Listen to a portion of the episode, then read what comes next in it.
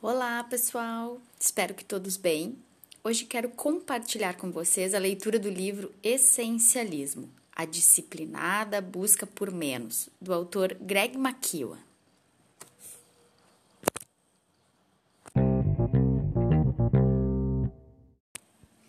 Fiz algumas anotações. Vamos lá. O essencialismo é muito mais do que uma técnica de produtividade ou uma estratégia para gerenciar nosso tempo. O essencialismo é um método que você consiga identificar o que é vital na sua vida e eliminar todo o resto, para que você possa contribuir o máximo possível com aquilo que realmente é importante.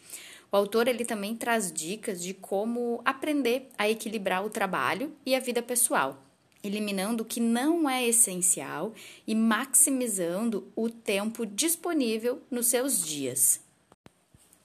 O essencialismo deve buscar incansavelmente o menos, porém melhor. O essencialista adota este princípio o tempo inteiro, disciplinadamente. Existem muito mais atividades e oportunidades no mundo do que recursos e tempo para investir nelas. O essencialismo não se trata de fazer mais, mas de fazer as coisas certas. Não se pode fazer tudo, por isso o essencialista pesa bem as opções e toma as decisões difíceis. Alguns pontos relevantes. A escolha é, na verdade, uma ação não é só algo que você possui, mas algo que você faz. Você nem sempre tem controle das opções, mas sempre tem controle sobre qual delas escolhe. Escuta essa. Escolher é difícil, mas a escolha está no centro do que significa ser um essencialista. Para ser um essencialista, é preciso desenvolver a conscientização e a capacidade de escolher. Antes de avaliar o que é ou não essencial, é preciso explorar as opções. Os essencialistas exploram e ponderam. Foco é algo que você tem, mas também algo que você pode produzir.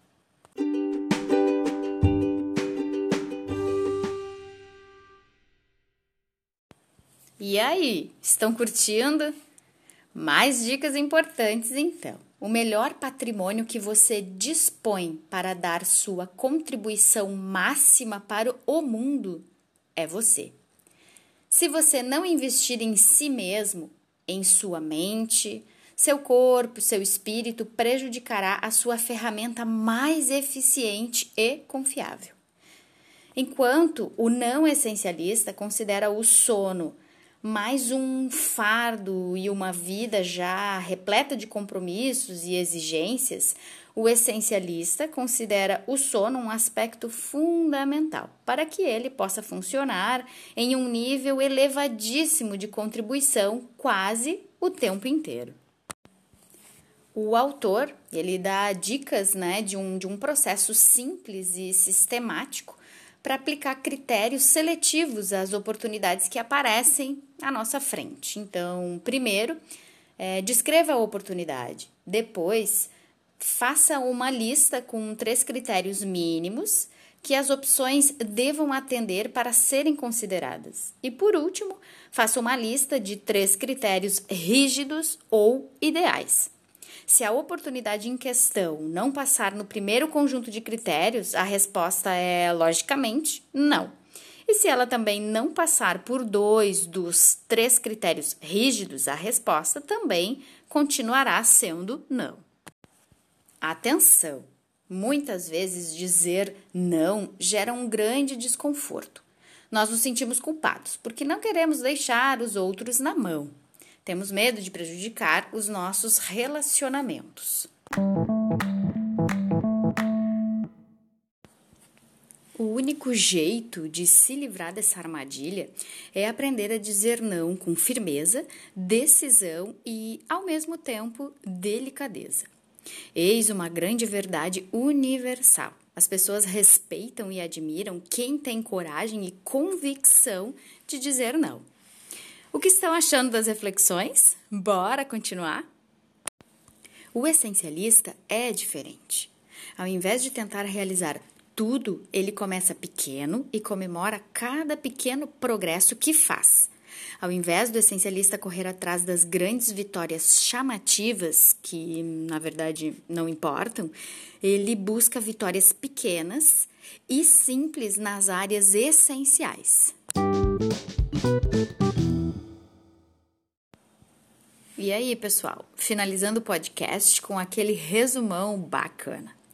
Você sempre pode excluir da sua vida o que não é essencial e passar a seguir o caminho do essencialista, à sua maneira, no seu tempo e na sua escala. Você pode levar uma vida não só de simplicidade, como de grande contribuição e significado. O essencialismo não é algo que você faz de vez em quando, é algo que você é. O essencialismo é uma maneira diferente, mais simples de fazer tudo. O essencialismo é um estilo de vida que se torna a essência de quem você é. O essencialista, ele leva uma vida sem se arrepender. Quando ele identifica com clareza o que mais importa e investe tempo e energia nisso, fica difícil lamentar as escolhas feitas. Ele passa a sentir orgulho da vida que escolheu ter. É isso aí, pessoal. Boas reflexões. Grande abraço.